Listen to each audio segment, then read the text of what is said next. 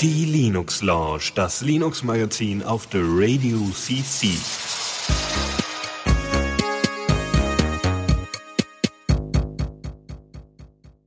Einen wunderschönen guten Abend hier auf der Radio CC zur Linux Lounge.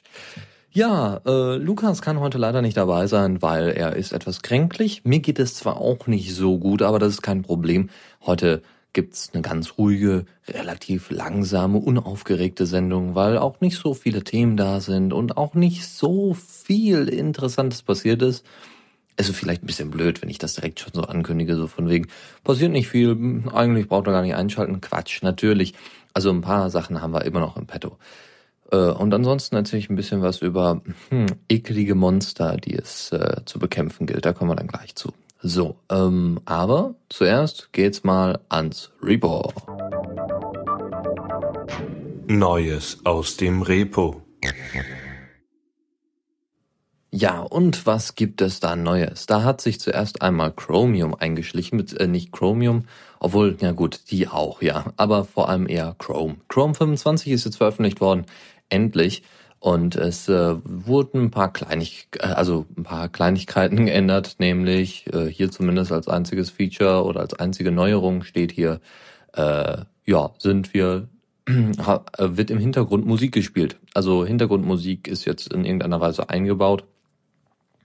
Genaueres dazu, ähm, also wenn ihr, wer benutzt eigentlich Chrome? Also ich, ich kenne einige, ähm, aber ich meine, wer jetzt so freie Software und so weiter mag, und auch nicht von Google getrackt werden möchte, der ähm, sollte nicht Chrome nutzen, sondern vielleicht auch Chromium, weil äh, das ist ja die Open Source Version und ähm, äh, ja, so. In Audio Audioinhalte werden weiter abgespielt, wenn der Browser-Tab in den Hintergrund tritt. Etwa während der Nutzung anderer Apps wird man angerufen, blendet die Musik ab.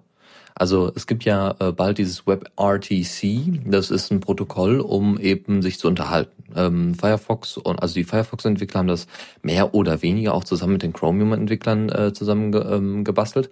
Und so kann man sich dann ganz einfach über den Browser unterhalten. Also wie in Skype. Das heißt, man braucht gar kein Skype mehr, sondern benutzt einfach nur noch seinen Browser dafür. Oder könnte dann, oder Skype würde sich dann in den Browser verlagern. Darauf warte ich auch noch dass äh, Skype genau diesen Dienst anbietet, anbietet und dann über WebRTC das äh, implementiert.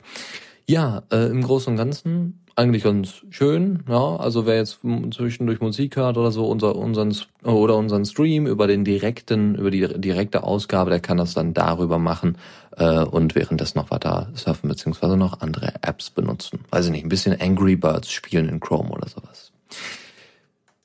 Nachdem Chrome jetzt auf der Nummer 25 gelandet ist, ist es auch Chrome OS. Das Betriebssystem basierend auf Linux, natürlich, auf was denn sonst. Und ähm, für die für die ganzen Chrome äh, für die ganzen Chromebooks, die es gibt.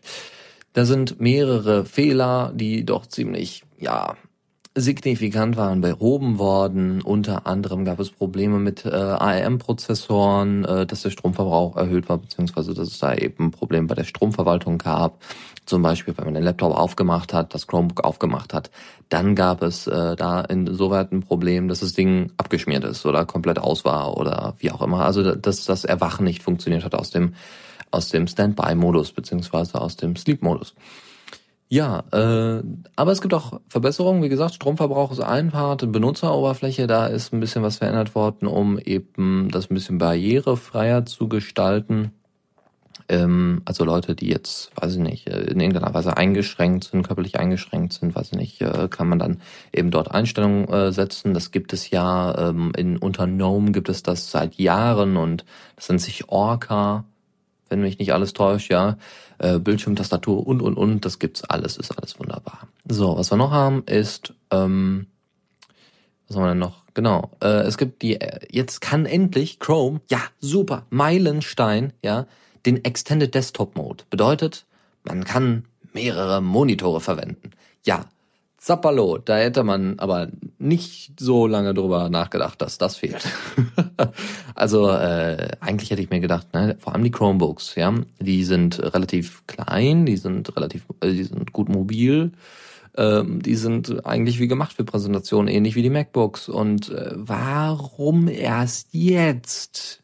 Das ist die große Frage. Nun gut, wenn das vorher irgendwie funktioniert hat, ist ja schön. Aber jetzt ist es ja auch in der Software eingebaut. Und ähm, es gibt ja einen App-Launcher, ich glaube unterhalb in der unteren Leiste, sieht so ein bisschen aus wie, äh, wie, wie bei Windows ähm, mit der unteren Leiste und da sind dann die Apps drin und da könnt ihr dann draufklicken und die könnt ihr jetzt umsortieren. Ganz äh, äh, signifikantes Feature. Zudem kommt noch äh, Flash. Ja, Flash wurde aktualisiert. Auch ganz toll. Und es gibt eine, ähm, und es ist jetzt die HTML5 Content Decryption mit eingebaut, direkt drin, mit WebM-Unterstützung. Das heißt, es wird dann, glaube ich, äh, verschlüsselt, wie der Hintergrund im Sinne aussieht, also der, das, der Hintergrund vom WebM, also wo gerade dieses WebM-File herkommt, dass das eben unterdrückt wird und dass ähm, das quasi eigentlich das Killer-Feature, warum Leute immer noch Flash benutzt haben, sozusagen, äh, ich will aber nicht wissen, äh, ich will aber nicht, dass andere sehen, wo ich meine Dateien habe und das geht dann wohl, ist dann jetzt direkt ins Betriebssystem integriert, diese äh, nee, Decryption, Quatsch, das hat gar nichts mit äh, hier, en, en, Encryption, Encoding, Decoding. Ja, ich komme jetzt gerade etwas durcheinander. Äh, wir gucken, äh, ich äh, gehe mal in den Chat und dann weiß ich ja ganz genau, dass es da wieder ein paar helfende Hände gibt. Und äh, dann war es das aber auch erstmal großartig. Ja, äh, was was interessantes Neues noch eher für Entwickler, die mit äh, mit Python viel zu tun haben. Und zwar ist äh, Django 1.5 veröffentlicht worden. Was ist Django? Django ist ähm, ein Web, ein Framework für Webentwicklung mit Python. Solltet ihr also Python können und wolltet schon immer mal, weiß ich nicht, das neue Diaspora dahin zimmern und zwar eben in Python, dann benutzt dafür Django weil dort gibt es viele Sachen, die schon vorher eingestellt sind, äh, Userverwaltung und, und, und. Äh, was jetzt neu ist, ist die Unterstützung für Python 3. Ich erinnere mich, ich habe jetzt so langsam angefangen, mal mit Python äh, ja, warm zu werden. Ne? Wie funktioniert Python? Welche Python-Versionen werden unterstützt? Wenn man sich mal überlegt, dass Python 3 jetzt seit, seit 2009 gibt, wir haben jetzt 2013, das sind, ähm, das sind vier Jahre wenn man sich das mal so überlegt, dass einfach diese ganzen Module und so weiter nicht übersetzt werden zu Python 3 und dass Django jetzt langsam mit der Unterstützung herkommt, dann überlegt man sich ja auch, was soll das denn? Also ähm, ne, vor allem Leute, die jetzt mit Python anfangen wollen zu programmieren, die haben keine Ahnung. Also die, die wissen nicht, wo, wo sie mit anfangen sollen. Sollen sie mit Python 3 oder mit Python 2 an, äh, anfangen? Das haben die damals schon 2010 gesagt in mehreren Foren. Leute, mach, bleibt bei Python 2. Das ist das Beste, was man machen kann. Die Unterschiede sind jetzt auch nicht so riesig, aber ich meine schon bei einem typischen Befehl wie print, ja, womit man das erste Hello World macht, wenn man anfängt zu programmieren mit Python dass da jetzt eben Klammern verwendet werden und dass das jetzt eine Methode ist und so weiter. Das muss man erst lernen. Und äh, wenn dann eben so eine Anleitung für, äh, für Python 2 da ist im Buch oder so, dann hat man da schon Probleme. Äh, mal davon abgesehen, diese Unterstützung für Python 3 in Django ist noch nicht stabil. Und äh, deswegen, das dauert eben noch ein bisschen und dann kommt das. Ach ja, äh, noch eine kleine Ankündigung nebenbei. Wenn es funktioniert, ähm, ich werde da nachher nochmal mit Benjamin, also mit Supertux, äh, drüber sprechen, dann werdet ihr heute das Portal, das, das neue Mitschnittportal freigeschaltet bekommen. Ähm, das heißt, ihr könnt euch ansehen, manche kennen das schon von euch, klar, und haben das netterweise noch nicht zu breit getreten. Das kommt aber dann offiziell noch und das wird dann richtig toll, äh, weil ihr dann eine schöne Übersicht habt über die Podcasts, beziehungsweise über die Podcasts, genau, ihr kriegt Podcast-Feeds wieder, MP4 und OGG und alles drum und dran, äh, MP3 und OGG werden, werden angeboten. Und äh, das ist schon ziemlich klasse. Was habt ihr noch? Ähm, ihr könnt ähm, ja, ihr könnt, glaube ich, da, ihr könnt sogar drunter kommentieren äh, unter die unter die einzelnen Beiträge und und und eingebauter Player und ah, also schaut euch das später mal an. Wir werden das, wie gesagt, dann nochmal, glaube ich, in die Shownotes dann packen, äh, sobald es veröffentlicht worden ist und funktional ist. So, äh, witzigerweise ist das, warum ich das anspreche, das Ding baut auf Django auf, was wir da gebastelt haben. Und da wird auch noch weiter dran entwickelt. Und das, wie gesagt, das kriegt ihr alles später mit. So, also Python 3 ist noch nicht wirklich stabil und was jetzt auch noch ein Feature, weiteres Feature von Django 1.5 ist, ist, dass man User-Modelle, Models jetzt ähm, frei konfigurieren kann. Das heißt, man kann in einzelne ähm, man kann in einzelne Eigenschaften zuweisen, also nicht nur E-Mail und Passwort und sowas, sondern auch ein bisschen mehr. Profil und Co. Interessant. So, bevor wir aber jetzt zum Newsflash kommen, gibt's äh, für mich, weil ich ja hier jetzt ganz alleine bin, ganz, ganz alleine. Ihr müsst mich jetzt hier unterstützen, wenn ihr noch ein Thema habt während der Sendung. Ich versuche mich da einzulesen. Versuche das während der Musik zu machen, weil dann kann ich mich natürlich, kann ich mich natürlich darauf einstellen. Sollte da nichts mehr sein, solltet ihr da nichts mehr haben, dann äh, ist das auch kein Problem, dann gucke ich doch mal. Weil es sind doch relativ wenige Themen und äh, wie gesagt, wenn ihr noch irgendwelche Themen habt, über die ihr gerne sprechen wollt, warum nicht? Und man könnte auch mal überlegen, ich könnte auch gleich einfach in Mumble gehen, wenn ihr Lust habt. Und dann, ähm, wenn ihr ein interessantes Thema habt, kommt rein, also beziehungsweise kommt in Mumble und ich ziehe euch dann in den On-Air, äh, in den On-Air-Channel, wenn ihr euch dafür meldet. Wie gesagt, ich bin ja jetzt im Chat und dann könnt ihr mich bitte direkt anschreiben, weil sonst geht das wieder verloren und ich höre dann nichts davon, dass irgendwas passiert. Gut, jetzt gibt's erstmal von Jonathan Arelli ein bisschen Trance und zwar Azura. Newsflash. Hm, Newsflash. Und äh, da haben wir heute ganz besondere Häppchen, wie auch gerade auf Twitter angekündigt. Und zwar hat sich Linus erstmal über die Microsoft-Zertifizierung im Kernel geäußert. Warum war das so? Nun zunächst hat äh, der Red Hat-Entwickler David Howells ähm, die Diskussion angesch ähm, angeschoben, indem er auf die Mailingliste mal ein paar Vorschläge gemacht hat, was man denn alles so für Verbesserungen in den 3.9 Kernel einpflegen könnte. Davon mal abgesehen, äh, sollte, äh, hatte er dann, wie gesagt, schon wohl ein paar Code-Sachen fertig. So, und die bezogen sich aber auch auf äh, Secure Boot. Secure Boot hatten wir ja schon so oft drüber gesprochen und so oft drüber aufgeregt Nochmal kurz zur Erklärung. Bei Secure Boot geht es da, äh, geht es um, ich weiß gar nicht, ob, ob UEFI jetzt ein, ein Produkt, Secure Boot an sich ein Produkt von Microsoft ist. Aber zumindest die spezielle Signifi äh, Zertifizierung. Es gibt dann ein spezielles Zertifikat, was nur Microsoft ausstellt. Und zwar ist das Authenticode. Das Problem ist dabei natürlich, ja, also UEFI könnte auch ein anderes äh, Verfahren benutzen, eine andere äh, Signierung. Aber das funktioniert, aber Microsoft will das natürlich nicht, ganz klar. Und die wollen natürlich ihre, ihre ähm, Signierung, ihre äh, Zertifizierung quasi rausgeben und äh, verkaufen. So, also, äh, so, äh, bei Fedora gab und bei, bei ähm, Ubuntu gab es da schon mehrere Anstöße. Es gibt einmal die Fedora-Art, wie man das lösen könnte für die Linux-Kernel, ähm, weil sonst müsste nämlich müsste nämlich jede Distro ähm, ihren, ihren Kernel signieren bei jeder Version und selbst wenn es ein Update gibt und so weiter. Bei der Fedora Art ist es dann so, man signiert den Kernel, alle, äh, mit, äh, hat davor noch einen, einen Bootloader, äh, signiert damit, äh, signiert den Kernel, äh, nicht signiert den Kernel, doch signiert die Ker den Kernel und die Kernelmodule. So, das äh, ist natürlich nicht so toll. Ne? Das ist an sich, ähm, weil du kannst dann keine Kernelmodule nachbauen. Ich meine, wenn du jetzt zum Beispiel äh, Virtual, ähm, heißt es denn? Virtual, ja, hier virtuelle Maschinen, VirtualBox benutzt, dann hast du das Problem, dass das auch ein Kernmodul ist, zumindest unter Arch Linux, aber dann wird es auch bei den anderen drin sein. Ähm, so, und das benötigt ein Kernelmodul und dann hast du natürlich ein Problem, äh, ja, äh, muss ich das jetzt erst verifizieren lassen von Microsoft und wie soll das gehen und überhaupt? Und also du kannst nichts hinzufügen und bist ziemlich eingeschränkt in deinen Möglichkeiten. Also, äh, was macht man? Ja, genau, man spannt einen Bootloader davor, der, signif äh, der sig signiert, nicht signifikiert ist, sondern signiert ist und äh, der löst das ganze Problem dann auf. Äh, so hat es ungefähr Ubuntu gemacht. Die haben einen äh, Bootloader davor geschnallt, der nennt sich Shim, ganz kleines Ding, und der startet Grub.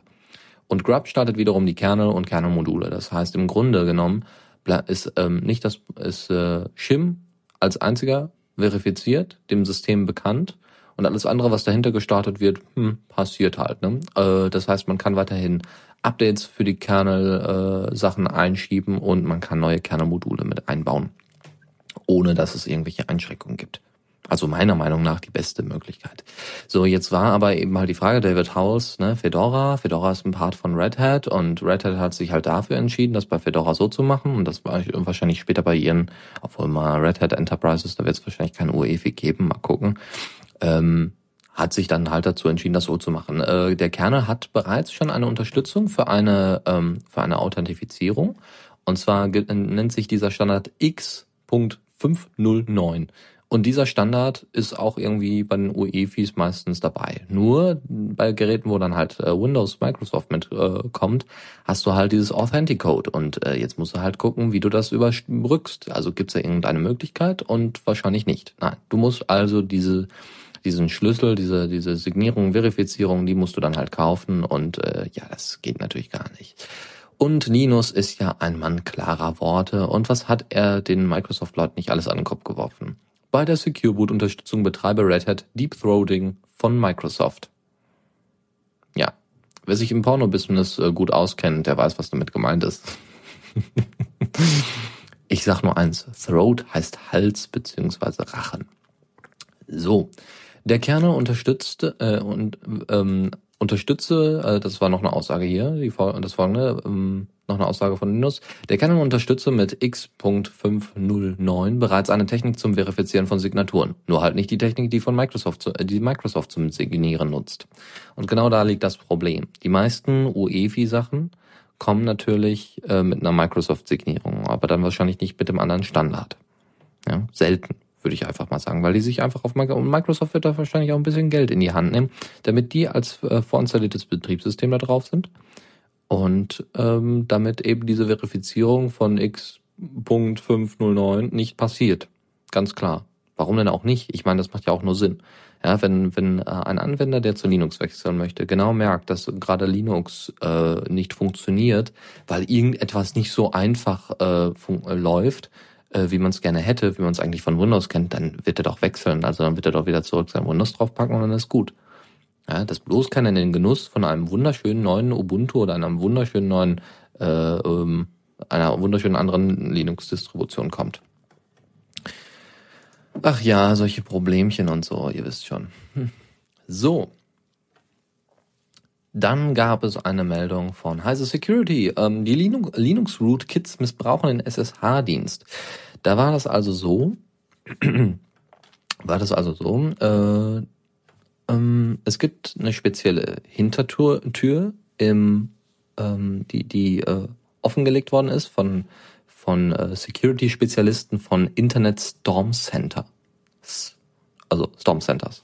Äh, und die haben es halt äh, hingekriegt, irgendwie per Hintertür auf Linux-Server äh, reinzukommen und äh, über den SSH-Dienst, ja, über den Haupteingang so ungefähr, nee, über die äh, über eine Bibliothek und äh, das ist eben noch nicht allzu bekannt ist. Ähm, oder wie die, achso, nee, es ist aber noch nicht bekannt, wie die Angreifer auf die Server kommen. Das ist das Schwierige. Ähm, diese Bibliothek libkeyutils ist äh, wird durch eine trojanisierte Version ersetzt. Das heißt, äh, ne, kennt ja Trojaner, ne, die sich dann einschleichen und so tun, als wären sie ein Pferd. Sind sie aber nicht. Es sind Trojaner. Hm. Und äh, das protokolliert dann die Passwörter mit, die man da reinsetzt und, und, und, und. Solange man aber Updates macht, sage ich mal, ist das erstmal nicht so das Problem. Wie gesagt, das wird gerade so evaluiert. Es gibt jetzt schon hier ein paar Updates. Äh, es hat jetzt erstmal Probleme mit RPM gegeben.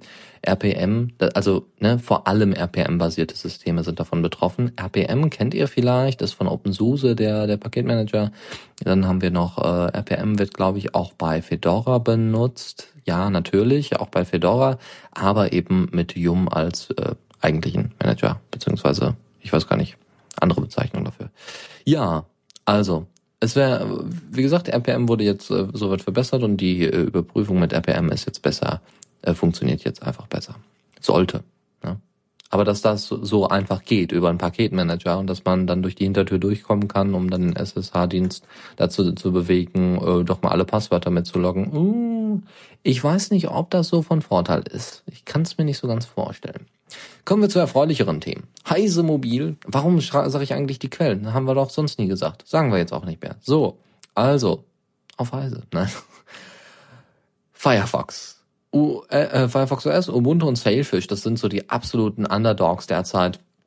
Sailfish hatten wir schon mal äh, drüber erzählt. Ne? Sailfish ist äh, quasi die die neue dieses Sailfish OS ist quasi der äh, Nachfolger von Migo und Ty äh, nee, Tizen gibt's ja auch noch und also was.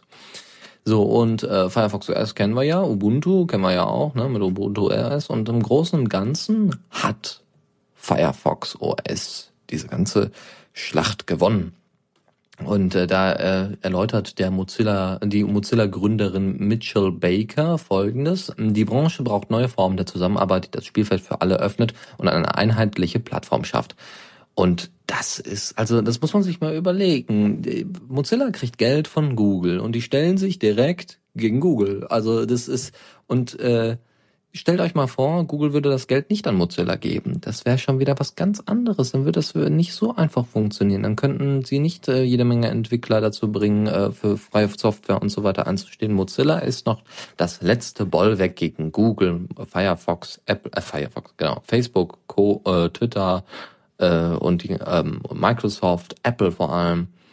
Warum Facebook und Twitter? Naja, ich meine, es werden auch Webstandards gesetzt und äh, nicht unbedingt immer von, von äh, Firefox oder von Mozilla, aber eben mit Hilfe von Mozilla werden die durchgesetzt, weil Firefox immer noch sehr weit verbreitet ist. Deswegen unterstütze ich sie und deswegen nutze ich das Ding auch. Und es ist wirklich, also Firefox, ich meine, die Geschwindigkeit hat sich ordentlich verbessert.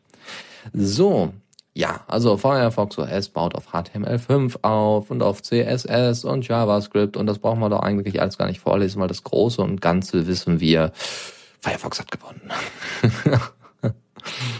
Das wird, das wird interessant, ähm, weil äh, Firefox OS läuft ja auch auf den ähm, etwas schlechteren, ähm, schlechteren Smartphones, also äh, die nicht so so High-End sind, lauf, läuft das Ding gut.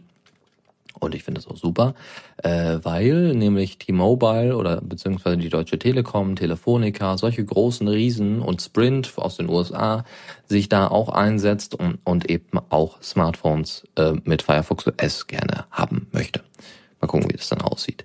Ansonsten irgendwie Selfish und Tizen sind nur so ein bisschen da. Und äh, was noch interessant wird, ist eben äh, Ubuntu OS, beziehungsweise nicht Ubuntu OS, sondern Ubuntu Touch oder ja, wie es auch immer heißen mag dann am Ende, Ubuntu for Phones, äh, ist dann eher so für die High-End-Sektion. Wie sich das dann etablieren wird, ist dann die große Frage, weil ähm, Shuttleworth hat da einfach keinen neuen Ansatz von, im, im, also im Sinne von ähm, im Sinne von Firefox.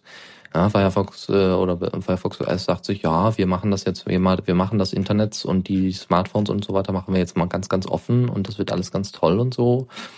Und Shuttlewolf ähm, denkt da ganz, ganz profan und sagt, ja, wir machen dann einfach mal ein neues Betriebssystem. Und das sieht ja auch dann genauso aus wie alle unsere Betriebssysteme für Fernseher und äh, für Rechner und Laptops. Und ach, das wird alles ganz toll. Und ja, und hier hat man noch die Möglichkeit, direkt einen Desktop integrieren zu können. Also das ist das absolute Killer-Feature von Ubuntu äh, äh für, für Handys, für Smartphones.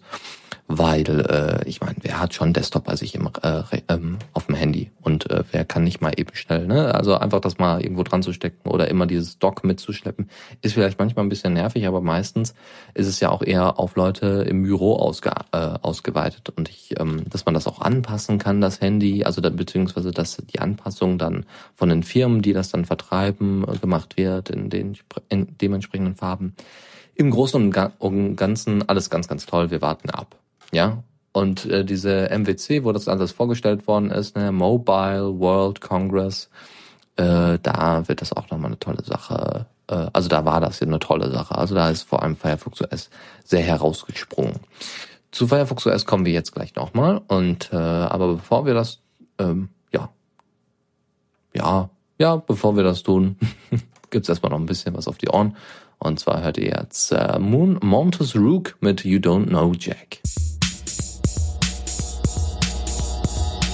Newsflash. Hm, ja, zurück zur Linux Lounge of the Radio CC.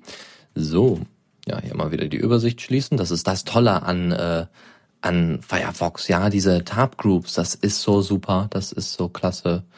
Jetzt müsste ich nur noch in der richtigen sein. Das wäre noch viel besser. Ja, das wird immer besser. Okay. Gut, also wo, äh, wo kommen wir denn da mal hin? Wir kommen jetzt äh, erstmal nochmal zu, kurz zu Firefox OS. Im Grunde ähm, wäre dann erstmal nichts anderes, als dass sich eben alle so total freuen würden. Ne? Hier der zum Beispiel der von, ähm, von der Telekom, René Obermann, dass er sich so sehr darauf freut, da mal ein bisschen Mischmasch hier, ein bisschen Konkurrenz auf den Markt zu bringen. Und natürlich, dass man eben das Betriebssystem Firefox OS ganz super an seine Bedürfnisse anpassen kann. Ja. Vielleicht auch begrenzen. Wer weiß, wer weiß, aber das glaube ich nicht. Also ich glaube, dass es da schon strenge Richtlinien gibt. Was noch ganz toll ist, ähm, sind, ist hier die Auflistung der Hardwarehersteller. Da haben wir Alcatel, ZTI, Huawei und LG.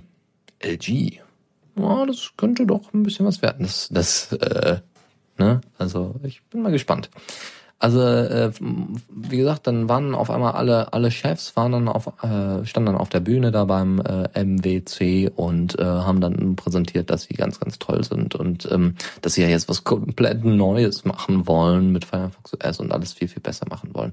Was ich persönlich nur begrüßen kann. Und zudem äh, kann man jetzt mal so, so zu, im Groben und Ganzen mal zusammenfassen. Es sind 18 Unterstützer und ähm, ja, Mal gucken, was da rauskommt.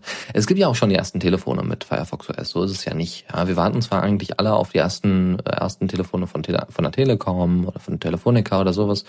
Ich warte tatsächlich drauf, weil wenn die nicht viel kosten, dann sind die aber meins, aber sowas von und zwar ratzeputz, also ganz schnell.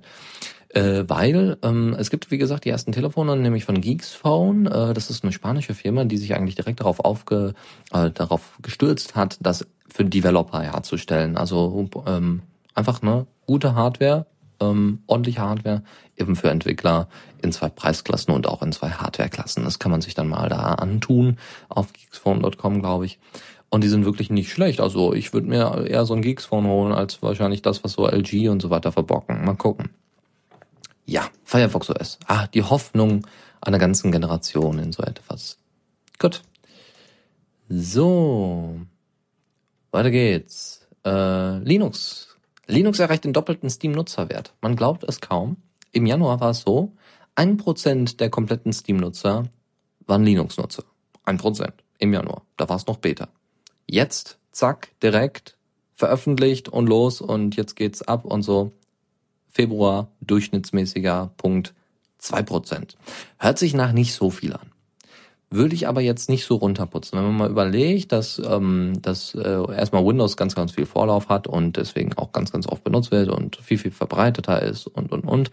Aber immerhin, zwei Prozent Marktanteil auf Steam das kann sich ausweiten. Und zwar sollte es sich ausweiten. Zumindest sollte man vielleicht ein bisschen so tun. Indem man demonstriert, ja, hier äh, passiert was, ja. Hier, wir entwickeln uns in Richtung auch Steam und wollen, wollen Steam nutzen. Und hier sind auch Gamer am Werk und nicht nur Hacker. Und äh, wir, wir sind einfach nur, ne, wir sind die nutzbar, nutzbaren. Wir sind auch eine kritische Masse von Nutzern. Aber deswegen gefällt uns Steam so sehr, so ungefähr. Ja, mehr gibt's da eigentlich nicht zu sagen. Also, außer, dass, äh, da kann man vielleicht ja, kann ich eigentlich jetzt ansprechen. Ich habe jetzt auch endlich mal ein paar Spiele draufgezogen. Es wurde auch mal Zeit, mal ein bisschen was Neues draufzuziehen äh, äh, von den Spielen her. Ich bin ja irgendwie so ein, warum auch immer, so ein kleiner Ego-Shooter-Fan. Ja, ja, Killerspiele. Böse, böse. Ich muss aufpassen, ne, dass ich nicht da komische Träume bekomme und dann am besten mit einer Pumpgun. Nein, lassen wir das. Äh, das äh, ja, äh, ich habe mir dann das nächstbeste, den, das nächstbeste Ego-Shooter-Spielchen geholt, was eben nicht auf Quake basiert, weil da gibt's ja von Quake-basierten Spielen habe ich einfach genug. Ich kann es nicht mehr sehen. Deswegen Serious Sam. Serious Sam 3 BFE Edition oder sowas, oder ja. Und das ist echt nicht schlecht. Also die Grafik ist super, es läuft flüssig, ähm, bis auf manchmal. Also da muss ich dann mal einfach Firefox ausmachen, weil es so viel RAM frisst. Aber im Großen und Ganzen bin ich schon sehr zufrieden mit, mit dem Spiel. Jetzt mal abgesehen von der Story. Also die Story ist da sowas von unwichtig. Hauptsache, da sind ein paar Aliens, du läufst da durch und äh, hast dein Ziel und zwischendurch gibt's noch ein paar coole Sprüche. Das war's. Das reicht für mich erstmal. Wenn Call of Duty dann übersetzt wird oder so, dann, also hier zu Linux, dann bin ich dabei. Auf jeden Fall. Aber so müssen wir halt noch abwarten. Mal gucken. Ja, äh, sonst, Cubeman kann ich jedem empfehlen. Wer mal so ein kleines Pausenspiel haben möchte, so für zwischendurch, ähm, also noch nebenbei Podcast hören möchte und eben sich nicht auf irgendeine Story konzentrieren möchte, der nimmt Cubeman. Cubeman ist ein Tower Defense Spiel. Ihr habt, in der, äh, ihr habt einen Tower, der ist blau und alle anderen feindlichen, es gibt dann mehrere. Äh, alle anderen feindlichen sind rot und dann kommt ein Männchen raus und die sind äh, in Kastenform, deswegen heißt die Cubeman. Und die Männchen, die ihr und die anderen machen könnt, das sind dann entweder irgendwelche Sniper oder Raketenwerfer-Typen oder sonst irgendwas, oder normale äh, Infanterie und so. Und ihr habt dann eben äh, ein Spielfeld, was sich äh, höhemäßig unterscheidet oder dann auch den Weg unterscheidet und ihr müsst dann eben Strategien entwickeln, eben diesen Wellen, die dann so nacheinander kommen, äh, denen zu trotzen und dass sie nicht, dass sie eben nicht auf euren Turm gehen. Die greifen den Turm nicht an, sondern die gehen da einfach rein. Und dann ist der Punkt weg. Und dann müsst ihr gucken, wie ihr fertig werdet. Ist schon nicht schlecht. Äh, ich, ich finde es klasse. Ähm, ich es weiß nicht, es sind 39 Level. Ich bin jetzt ungefähr bei der Hälfte und werde auch weitermachen, weil es macht uns ziemlich viel Spaß und man freut sich doch schon sehr, wenn man es dann geschafft hat. Ja. Sonst noch ein Spielchen, was ich empfehlen kann? Ja, Solar. Ja, könnte man vielleicht später mal drüber sprechen. Am liebsten würde ich ja noch viel lieber mit, mit äh, Lukas drüber sprechen oder mit Fallran oder so. Äh, weil dann könnte man sich auch mal austauschen, wenn man vielleicht auch mal dasselbe Spiel gekauft hat. Das äh, wäre auch mal was Neues. Ja, LG übernimmt WebOS. Das ist meine News. Ja, LG hat jetzt irgendwie WebOS und dann die ganze Open Source Verwaltung, auch die hinter Open WebOS steckt, äh, einfach übernommen. Was heißt übernommen? Äh, Gab es wahrscheinlich vertragliche Vereinbarungen und so. So, und äh, WebOS soll aber nicht wieder für irgendwelche Palmgeräte beziehungsweise nicht für irgendwelche ähm, Smartphones benutzt werden, weil sich da LG wohl ganz sicher wägt, dass das nichts mehr wird. Was haben sie also gemacht? Ja, wir machen mal so WebOS für Smart TVs mm, und irgendwelche unwichtigen Geräte, die wir auch nicht brauchen. Ja, also das WebOS wird ausgelagert auf den Fernseher, wo jetzt alle ja total sagen, ja, Web, Smart TVs, das wird super und so und wir gucken mal. Ja, also wie gesagt, das wird nichts für Handys. Und im Großen und Ganzen äh, werden äh, wird nicht nur OpenWebOS übernommen, sondern auch das äh, JavaScript Application Framework Enyo, was äh, HP damals entwickelt hat. Ja. Man könnte jetzt sagen, ah, da stirbt wieder ein Projekt. Aber eigentlich wechselt es nur den Besitzer. Mal schauen. Mit den Chinesen, ja, da müssen wir ja aufpassen. Das sagt uns eigentlich jeder Wirtschaftswissenschaftler. Die überholen uns irgendwann und irgendwann nehmen sie uns die Arbeitsplätze weg, wenn sie das nicht schon längst tun. So ungefähr. Ne? Böse, böse. Die bösen Chinesen, da müssen wir gegen steuern. Was machen wir da? Genau, wir basteln eine Distro für sie. irgendwann wird jeder auf der Welt Chinesisch sprechen. Hm? Kann man ja gleich schon mal eine Linux-Distro für einrichten. ist doch super. Also es gibt eine chinesische Distro, die nennt sich irgendwie Kalin. Ich glaube, wie die Schriftart, äh, wie, wie die Schrift Kalin ist, glaube ich, die Schriftart. Muss ich nochmal. Genau, Kalin oder Kylin. Kylin. Hm. Äh, das ist, äh, glaube ich, die, die äh, Chinesen, das sind, glaube ich, die chinesischen Schriftzeichen. So, und da, die wollten jetzt unbedingt in die Ubuntu-Familie mit aufgenommen werden und von äh, Shuttleworth unterstützt werden. Und der hat dann gesagt, ja gut. Und äh, das ist aber nicht nur, warum chinesisches Ubuntu? Das ist doch überhaupt nicht interessant. Ja? Machst einen Sprachfall drüber und fertig. Nicht ganz, weil äh, die haben nicht nur eine andere Sprache, sondern auch einen anderen Kalender und äh, andere chinesische Dienste, die eben nicht unterstützt werden. Ich meine, in Gwibba Twitter zu haben, ist ganz toll. Nur soweit ich unterrichtet bin, ist das nicht in China zulässig. Somit hast du also ein Problem wenn du auf Twitter möchtest, beziehungsweise wenn du Gwilber nutzen möchtest. Also nutzt du eine Alternative und die wird dann eben dann dort in einer speziellen Software eingebaut. Das ist dann so eine China-Version von Gwibber oder was auch immer. Einfach nur alternative Standardprogramme. Es gibt auch keine Last.fm-Integration oder all solche westlichen bösen, bösen Sachen werden da nicht integriert. Und äh, da hat Marc gesagt, ach ja, das ist, das ist ein Markt, den sollten wir sowieso mal erschließen, haben wir im Moment sowieso keine Zeit für, äh, uns mit, mit äh, China auseinanderzusetzen. Wir sind ja gerade bei unserem Ubuntu Touch, also nehmen wir sie in die Ubuntu-Familie mit ein. ist auch schön. Hat jemand schon mal was von PadML gehört? Ja, ich schon. Irgendeiner setzte das, glaube ich, mal bei uns an der Schule ein.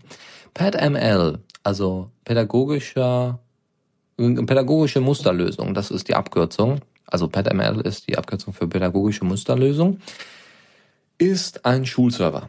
Und dieser Schulserver richtet eigentlich alles wunderbar ein, die, die Netzwerkverwaltung und die äh, Erstellung von E-Mails und dies und jenes und vereinfacht ganz vieles. Und das ist natürlich auf Basis von Ubuntu und auf Linux und alles ganz, ganz toll. Und ist auch, glaube ich, ein Open Source Projekt gewesen. Oder erstmal vom, von Baden-Württemberg wurde das, glaube ich, äh, veröffentlicht. Und nachdem haben sie, haben das mehrere Schulen auch übernommen. So, Jetzt haben, hat sich aber die pädagogische Musterlösung dafür entschieden, ein bisschen kommerziell zu werden, und zwar auf Univention um äh, ähm, zu, zu springen.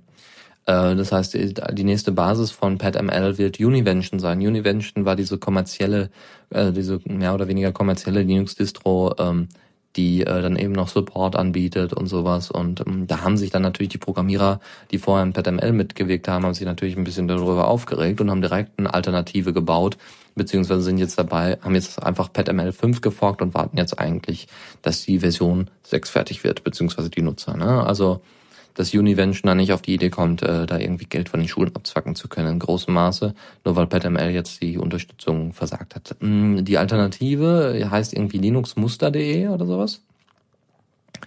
Ne, und äh, die äh, ja ist derzeit, wie gesagt, noch im Aufbau. Es gibt aber wohl schon einen Verein, der das Ganze dann trägt und wo das Ganze dann funktioniert. Ja, ist schön. Kann man vielleicht dem einen, dem einen oder anderen äh, Schuladmin einfach mal unterbreiten. Ey, es gibt hier PetML, ist Linux, ist voll toll. Äh, bitte aber die Open Source Version nutzen und dann wird alles super. Ja, warum nicht? Ne? So, dann machen wir mal hier weiter und zwar kriegt ihr jetzt ein bisschen was auf die Ohren. Mal wieder. Äh, von einem, von einer Künstlerin, äh, nee, von einem Künstler. Und zwar, nee, ich weiß es gar nicht. Von einer Band von mir aus. Mit, nämlich von No Way Josie mit Wanted Back. Ihr kennt den Titel. Ihr hört ihn jetzt. Tipps und Tricks. Ja, und äh, da haben wir auch gleich schon welche. Und zwar gibt es, ähm, genau, äh, gibt es eine schöne Website und zwar java-zeroday.com. Und diese Website, diese Website beschreibt ganz kurz und prägnant und klar, äh, wann es den letzten Java Zero Day Exploit gab. Also wann es, wann die x-te Lücke äh, aufgetreten ist und äh, gibt sogar dann eine Statistik, wie viele ähm, schwerwiegende ähm, äh, Sicherheitslücken Java jetzt bekommt und so weiter und äh, oder hat oder hatte und zählt das einfach mal netterweise auf. Und äh, wenn ihr dann unbedingt wissen wollt, wann dann der nächste kommt, ihr werdet es dann dort erfahren. Und ich habe noch eine Kleinigkeit. Okay, ja, die Beschreibung ist vielleicht ein bisschen blöd. Und zwar in, äh, in der Gnome Shell ist es das, gibt es da ein Problem mit, äh, nee, nicht Gnome Shell, sondern mit Nautilus. Und zwar habt ihr dann nicht mehr die Möglichkeit, äh, neues, äh, neues Dokument zu erstellen. Ähm, per rechte Maustaste, was man sonst immer konnte. Man fragt sich, warum. Ich frage nicht, ich lasse das einfach so und warte ab. Oder uns Gedit, was vielleicht ein bisschen aufwendig ist, aber okay. Ähm, ihr könnt es aber wiederholen, das ist gar kein Problem. Es gibt ein schönes Video von Open Screencast und äh, das könnt ihr euch einfach mal anhören. Das ist ein bisschen Handarbeit. Deswegen die Beschreibung meinte ich. Und äh, das im Großen und Ganzen schnell gemacht, aber trotzdem, dass man das eben per, per Hand alles einstellen muss, alles schön äh, selber da Code einfügen, also selber da da Sachen ändern und so. Ich meine, für einen normalen Nutzer kann das echt nicht, kann das echt nicht der Sinn sein. Deswegen, liebe GNOME Shell äh, Entwickler, bearbeitet das irgendwie mal oder Nautilus Leute, äh, baut das einfach mal in die Einstellungen mit ein. Das wird auch wohl nicht das Problem sein, dass ich äh, leere Dokumente erstellen kann, oder? Ja gut, probiert das aus, äh, schaut euch das an und das war's dann auch schon wieder hier von der Linux Lounge hier auf The Radio CC, wie immer mit dem, äh, ne, nicht wie immer, wie jede zweite Woche mit mir und ähm, ja, Lukas, der jetzt gerade im Bettchen liegt und wahrscheinlich sich ein wenig aushustet und seine Stimme wieder versucht zu pflegen und er tut mir schon leid. Aber ist gar kein Problem, kriegen wir hin. Also kriegt Lukas hin. Ich werde ihm einfach ein paar Tassen Tee schicken. Und äh, ich hoffe, dass seine Klausurphase jetzt vorbei ist, dass er eben keine Klausur mehr schreiben muss oder sehr viel Pause hat zwischen den Klausuren, damit er sich wieder erholen kann und dann die Klausuren ordentlich bewältigen kann. Wie gesagt, äh, ach ja, dann auch noch mal Danke an Lukas, der hier ein paar Sachen schon mal vorbereitet hat, was die Themen angeht. Und äh, wenn, wie gesagt, wir sind immer froh über Feedback von euch, über neue Informationen und wie gesagt, ihr dürft jetzt demnächst warten. Äh, dem ein bisschen warten, wahrscheinlich so in der Nacht oder so auf morgen, wenn, wenn Benny sich dazu durchringt oder vielleicht auch ist es jetzt schon veröffentlicht. Ich kann ja mal kurz gucken, nicht veröffentlicht, aber zumindest äh, ähm, übernommen. Äh, dann werdet ihr das mitbekommen. Das wird ganz, ganz toll. Nee, ist noch nicht, also müsst ihr noch etwas warten. Wir gucken mal. Äh, ihr werdet es dann erfahren, äh, spätestens über äh, über Diaspora, über Twitter und äh, ja, über Mumble wahrscheinlich, wenn ihr in Mumble seid. Gut, das soll's gewesen sein. Ich wünsche euch noch einen schönen Abend und ähm, ja, bis demnächst. Äh, und der Mitschnitt wird dann dementsprechend auch dort präsentiert. Bis zum nächsten Mal. Bis dann. Vielen Dank fürs Zuhören. Die Shownotes findet ihr auf theradio.cc zusammen mit dem Mitschnitt und dem RSS-Feed der Sendung. Solltet ihr Ideen oder Themen für uns haben, dann schreibt uns einfach an kommentar at theradio.cc. Wir freuen uns immer über konstruktive Kritik zur Sendung. Bis in einer Woche.